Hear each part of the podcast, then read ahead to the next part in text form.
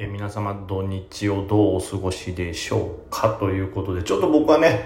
やっとですよ、日曜日まあ今日なんですけども、ある程度ね、まあやらないといけないこともあるのはあるんですけど、ちょっと時間にいつもより余裕があるので、しっかりね、質問回答させていただきたいと思います。すいません、遅れてしまって。ね、しかし土日ですけどね、決算明けですから、もう自分が持ってる銘柄がね、なんか PTS でね、悪い決算でガツンと下がってる人はもう気が気じゃないでしょうね。これもう難しいですけどね、まあ、ね、その痛みを長期間とにで考えるとその痛みっていうのは忘れちゃダメなんですけど短期間だとねやっぱり人間ストレスに限界ありますからねこの逆に1日2日のあたりっていうのはこう忘れた方がいいのかもしれないですね。はい。角度こうだけしてね。で、次繰り返さない。長期の時にもう一度思い出すという、まあ、そんな器用なことができたらね、もうね、人間は今頃宇宙を征服してるんでしょうけどね。はい。さて、行きましょうか。はい。えー、っと、どうでしょうかね。どっからやったかな？こっからかな？はい。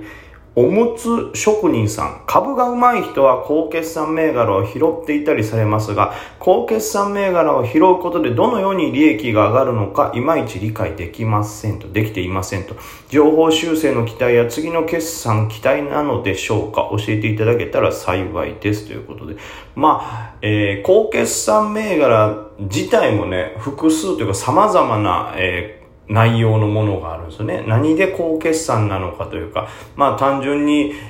あの、業績が今まで以上にすごいのがバーンと出ました。今持ってんのは割安じゃない。このぐらいの金額やと。っていうタイプの高決算もあれば、まあ、えー、もともとちょっと株価が下がり気味、なんならその会社が予想してるなんか計画通りいかないんじゃないかっていうところに計画通りの決算が出た。それもまあいわゆる株価との相違というかね、はい。その株価に対して、えー、決算がどうかというのが大事ですから、何も高決算だと言ってもこう値下がりするものはあるわけですよね。株価が高すぎたりするとね。なので多分高決算の内容って、まあ僕がですよ、僕もっと多分決算って難しいですから、いわゆるファンダの本尊みたいな感じ。ファンダの本尊って何やねんえー、ファンダのね、その一番中心となる部分ですから、僕があんまり得意な部分ではないので難しいんですけど、僕が単純に考えるだけでざっとね、頭に浮かぶのはその、えー、今までの計画よりもっといいものが出ました。で、えー、他には今までの計画通りだけど株価がそれよりも安かった。で、あとは計画がすごい悪かったけども、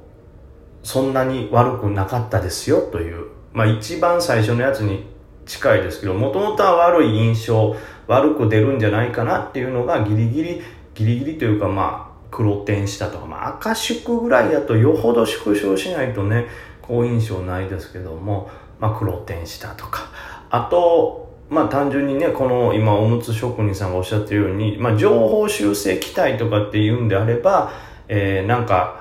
ね、順調に今まで来てて、で、今までのこう数字の伸び率に対してコロナやから、えー、ちょっと通期予想が低かったと。でも、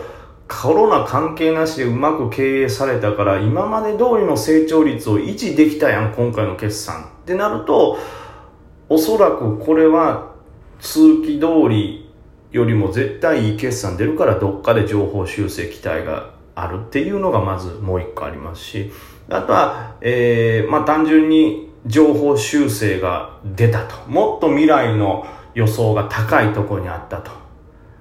で、それで多分おっしゃってるのは、それで上がった場合ってただ、もうその時点で上がって、そこから次の決算までは上がんないんだろうっていうことがあるんでしょうけど、さらに次の決算で、その予想を上回る上のものが出るんじゃないかっていうパターンもあるでしょうし、で、あとは、明確な数値には出てないけども、例えば、えー、新しいこんな事業を始めましたっていうような文章があるとか、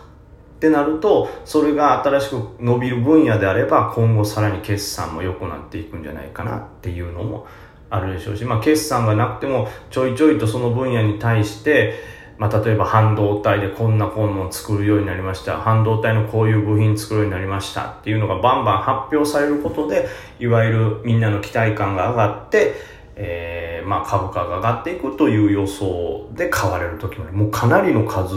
言ってますけど、なんか被ってんのもあるんじゃないかなと思いますけど、まあそういうのもありますし、あとね、もっと他で言うと何でしょうね、なんかもう一個ぐらいあったような気がするねんけどな。まあまあいわゆるバイオ系の順調にバイオなんてね順調に知見とか計画が進んでるだけでうまくいっただけというか予定通りいっただけで跳ね上がりますからその事業が予定通りいってるとか。あとそうあれですね。決算がバッて発表されてそこそこいい決算出たけどあれ？俺の予想では今期に何かここの売り上げが入ると思ってたけど一気ずれてるやんと。一気ずれてるか分からんけどここで織り込んでないってことは次こそ来るんじゃないの？織り込んでなくてこの計画でさらに来期それ織り込んできたら上がるよねみたいな。まあそんなとこですよね。もうかなりの数をちょっと言ったんで僕ももう今パニックですけど。はい、えー、聞いてる方はこれねあの声だけですがよりパニックかと思いますけど、まあ、そのようないろんなものが出ることによって、まあ、情報修正期待もありますし次の決算がより良いという期待もありますし新しい事業を始めたことでいろんなところでニュースや取り上げられて思惑でもっと上げるという期待もありますから、うん、その辺はまずありますよね。で例えば情報修正期待じゃなかったり、次の決算期待じゃなくても、単純に今期の決算だけでも、いわゆる、何ですか、あの、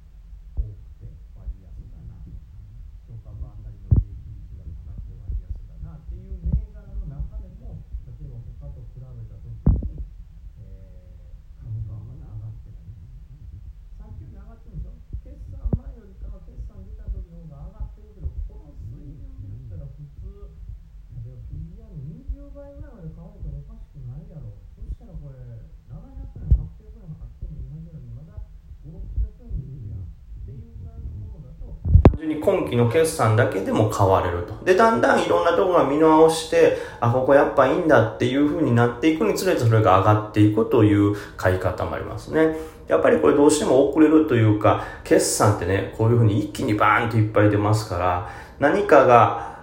ね、いい順に評価されるというか、目立つ順に評価されがちですから、先にこの数字的にもインパクトあるところがガーンと上がっていって、で、よくよく考えたらここまで上がったら数字的なインパクトがあってももう高いよなってなったらまあ利確されるじゃないですか。そしたら次、高決算出てたけどまだ株価割安のままとどまってるとこないって言って選ばれたりみたいなね、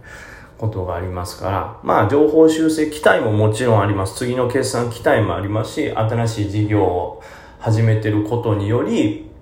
何かニュースが出るという期待もありますし、すでに今期の決算出てるけど、いやいや考えてみたら割安じゃないっていうようなんで買われるということもありますし、まあグロース的な要素で、えー、まあこの事業、将来これぐらいの割合で伸びていくんであれば、もう今のうち買って、もう長期で決算と関係なく持っとこうっていうような買いもあると思います。なのでまあ、ね、あの、まあ、様々な、多分僕まだ決算そんな素人レベルですから、あの、僕が思ってるよりももっといろんな幅広い狙い方とか、えー、勝ち方というのがあるとは思いますけど、まあ、少なくとも僕が思いつくのでもそれぐらいの理由でそれぞれ勝ったりすると思うんでね。はい。まあ、高決算、まあ、特に月曜日、火曜日なんかはこの金曜日の高決算で、思ってる安いとこに集中したりとか。で一通り決算がほぼほぼ全部出回ったことによってその中からより比べたらこれが割安やなっていうような選定もあるでしょうから。まあそれを意識してね月曜火曜はい。えー、次で言うと5月17ですね。明日ですね。のあたりのこう数値を見るとね何か見えてくるかもなということでございます。